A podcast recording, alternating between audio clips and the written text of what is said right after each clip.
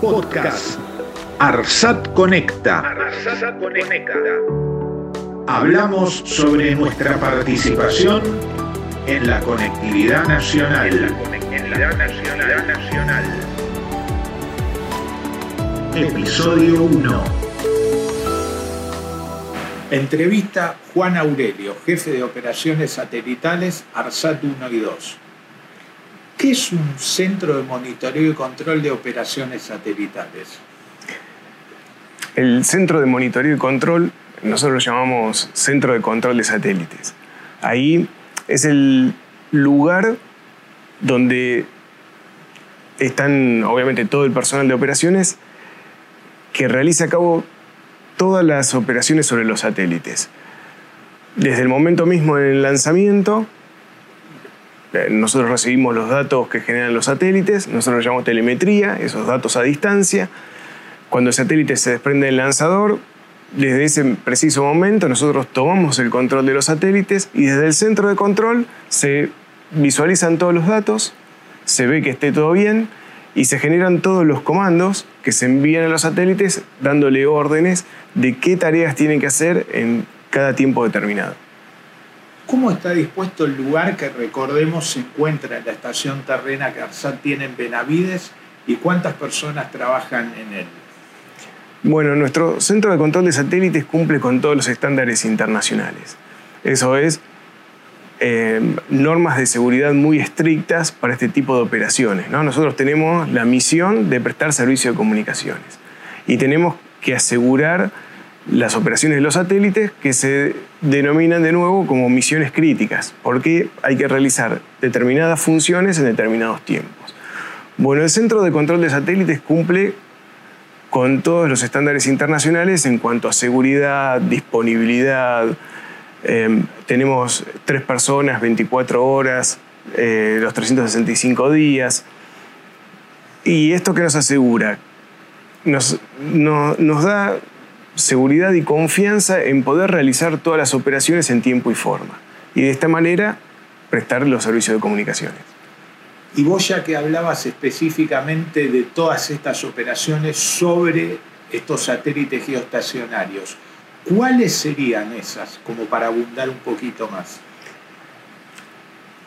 Al ser centro de control de emisión, nuestro centro de control tomó el control de los satélites desde, desde el primer inicio de la misión. Y la misión tiene varias etapas y en cada etapa hay que realizar operaciones bien determinadas. En la primera, llevar los satélites a órbita geoestacionaria, llevarlo a las posiciones orbitales que le corresponden, que son posiciones orbitales de la Argentina. Probamos los satélites y verificamos que esté todo bien, que haya sobrevivido a todo este proceso de lanzamiento y puesta en órbita. Y una vez que estamos en órbita geoestacionaria y comenzamos la etapa de misión, hay otras operaciones de rutina necesarias para mantener operativos los satélites. Para dar algunos ejemplos, son maniobras de, corrección orbital para mantener a los satélites dentro de su caja de control, eh, operaciones de rutina de eclipse, cuando la Tierra nos produce sombra, conos de sombra, eh, es muy exigente desde el punto de vista del satélite, las temperaturas varían mucho, no, recibimos luz del sol, con lo cual toda la energía la aporta el mismo satélite con sus baterías. Bueno, hay un montón de operaciones de rutina que son transparentes para, para el usuario, que normalmente no se da cuenta, pero son eh, operaciones de rutina que se realizan todo el tiempo. Este tipo de operaciones o de maniobras a las que vos hacías referencia, ¿Qué frecuencia tienen? ¿Se realizan de manera diaria, periódica, de acuerdo a un calendario como el que vos te referías cuando hablabas específicamente de eclipses? Bueno, ARSAT tiene su departamento de dinámica orbital. El departamento de dinámica orbital es el encargado de evaluar la órbita de los satélites, generar el plan de maniobras, siempre garantizando eh, todas las normas de seguridad de, de la industria y genera el plan de maniobras que he pasado hacia el departamento de operaciones y nosotros la ejecutamos. ¿Con qué periodicidad? Depende, eh, depende de las temporadas, pero para, para hacer un genérico realizamos dos maniobras por satélite por semana. dos maniobras de control. Este centro de monitoreo y control de Benavides tiene un, eh, lugar similar, una estructura o espacio similar de redundancia. Sí, sí. Como te comentaba antes, eh, este tipo de misión crítica, los estándares internacionales eh, piden para asegurar la misión, solicitan que o recomiendan que es necesario tener una estación de, respaldo, una estación de backup. Nosotros tenemos nuestra estación de respaldo a unos 800 kilómetros en la provincia de Córdoba, que utilizamos todo el tiempo de manera remota. Entonces, eh, todos los datos que nosotros procesamos acá, procesamos los datos desde la estación principal en Benavides, desde la estación de respaldo de Córdoba, pudiendo acceder a los satélites desde cualquier lado, lo que nos da aún mayor redundancia en todo lo que es el segmento terreno. Juan, cuando uno ingresa al centro de monitoreo y control, eh, uno ve eh, una serie de pantallas dispuestas a lo largo de todo el ámbito, de todo el espacio. Eh, ¿Qué se realiza sobre esas pantallas? Seguramente algunas dedicadas al ARSAT 1, al ARSAT 2, a los próximos satélites por venir, pero ¿qué es específicamente el trabajo que se realizan sobre esos monitores? Bueno, en nuestro, en nuestro centro de control se puede encontrar, eh, podemos diferenciar dos eh, lugares bien definidos. El sector del frente de la sala, que tiene una, llamémoslo de una manera de una B corta, una forma de una B corta, cada arista tiene asignado un satélite y tiene varias estaciones de trabajo. Todo el software del Centro de Control de Satélites fue desarrollado por ARSAT, por nosotros mismos. Es nuestro propio software, el cual fue utilizado desde, desde los comienzos de los proyectos ARSAT 1 y 2 como el software que controló a los satélites en tierra durante la etapa de integración y ensayos en, en. Y después es el software que se utiliza actualmente en vuelo. ¿no? Ya tenemos más de 11 años eh, acumulados de vuelo entre ARSAT 1 y 2 utilizando el mismo software. Cuando entramos al centro de control podemos ver una gran cantidad de pantallas, cada una muestra, está estandarizado, ¿no? cada uno muestra una determinada información en particular que le permite al, al controlador de satélite con un pantallazo generar darse cuenta de los parámetros principales de los satélites. Si, si hay, los satélites envían a la Tierra aproximadamente cada dos segundos un paquete de información y cada satélite procesa nuestro centro de control aproximadamente 100.000 parámetros por satélite. Todo eso es eh, procesado, mostrado en las pantallas y cualquier desvío se lo informa al operador. Perfecto. Y a su vez toda esa información queda como si en el lugar se tratara de un mini data center, queda toda sentada ese tipo de información. Todos los datos que recibe cada estación de trabajo y que envía cada, cada estación eh, se guarda, se almacena para el histórico, y tenemos el histórico de todas las estaciones de trabajo a lo largo de toda la vida. ¿Qué vida útil tiene un satélite geoestacionario? ¿Y por qué es tan importante eh, el tema de la administración del combustible en todas las maniobras previas de posicionamiento orbital. La vida útil de los satélites geo está determinado por la cantidad de combustible, se llama eh, tiempo de maniobra que tienen, que tienen cada satélite. Cuando nosotros, eh, este, tipo, este tipo de satélite tiene combustible y oxidante, son de propulsión química, ARSAT 1 y 2. Los lanzadores nos dejan una órbita de transferencia y nosotros, como les conté antes, tenemos que llegar a órbita geo. La mayor cantidad de combustible, aproximadamente el 80%, se utiliza para llegar a alcanzar la órbita geoestacionaria. Cuanto Mm, más precisas sean las maniobras, más óptimas, menos combustible se utilizará y más nos quedará cuando llegamos a órbita geo. El restante del combustible, por eso es eh, fundamental realizar los planes de maniobra con anterioridad y ejecutarlos con precisión, cuanto se realizan las maniobras se consume combustible. Cuanto más eficiente uno es, más va a durar los satélites los satélites fueron diseñados para tener una vida útil mínima de 15 años y nosotros estamos por encima de, esos valores. Con una, eh, una, digamos, aprovechamiento y ininterrumpido por parte de, su transmisión de servicios. Sí, sí.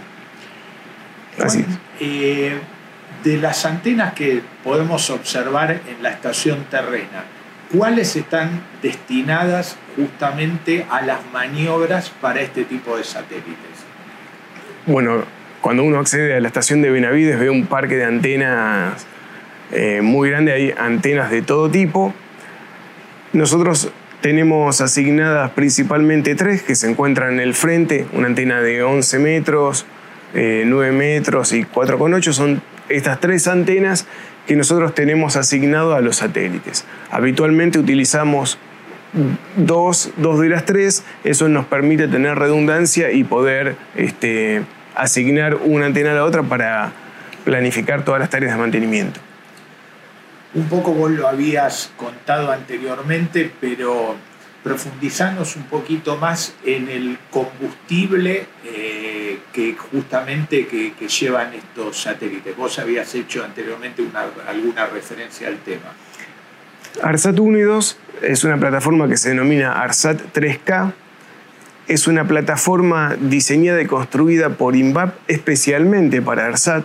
¿no? Es una plataforma que es propiedad de ARSAT y tiene propulsión química. ¿Qué significa esto? Que los motores que producen impulso tienen combustible oxidante que se mezclan en la cámara de combustión, reaccionan, las partículas se aceleran y eso genera un impulso eh, que nos permite mover el satélite, o sea, eh, girarlo o llevarlo, por ejemplo, hasta la posición orbital geo. El combustible se llama monometilhidracina, el oxidante tetraóxido de nitrógeno, se juntan y producen la combustión. Los combustibles y el oxidante se encuentran en estado líquido, y entonces hay todo un, sistema de propulsión que se utiliza a lo largo de la vida para justamente realizar este tipo de maniobras. ¿no? Bien.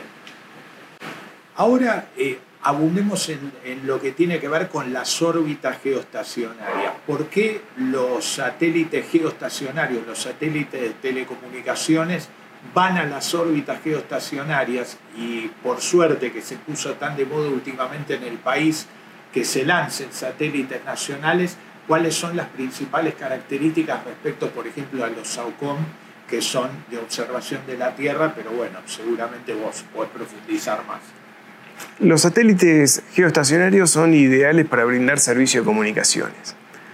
La característica de la órbita es que se encuentra sobre el plano del Ecuador, no la Tierra, el plano del Ecuador, a 36.000 kilómetros de altura. Si uno sobre el plano traza 36.000 kilómetros de altura, le quedaría el arco geoestacionario.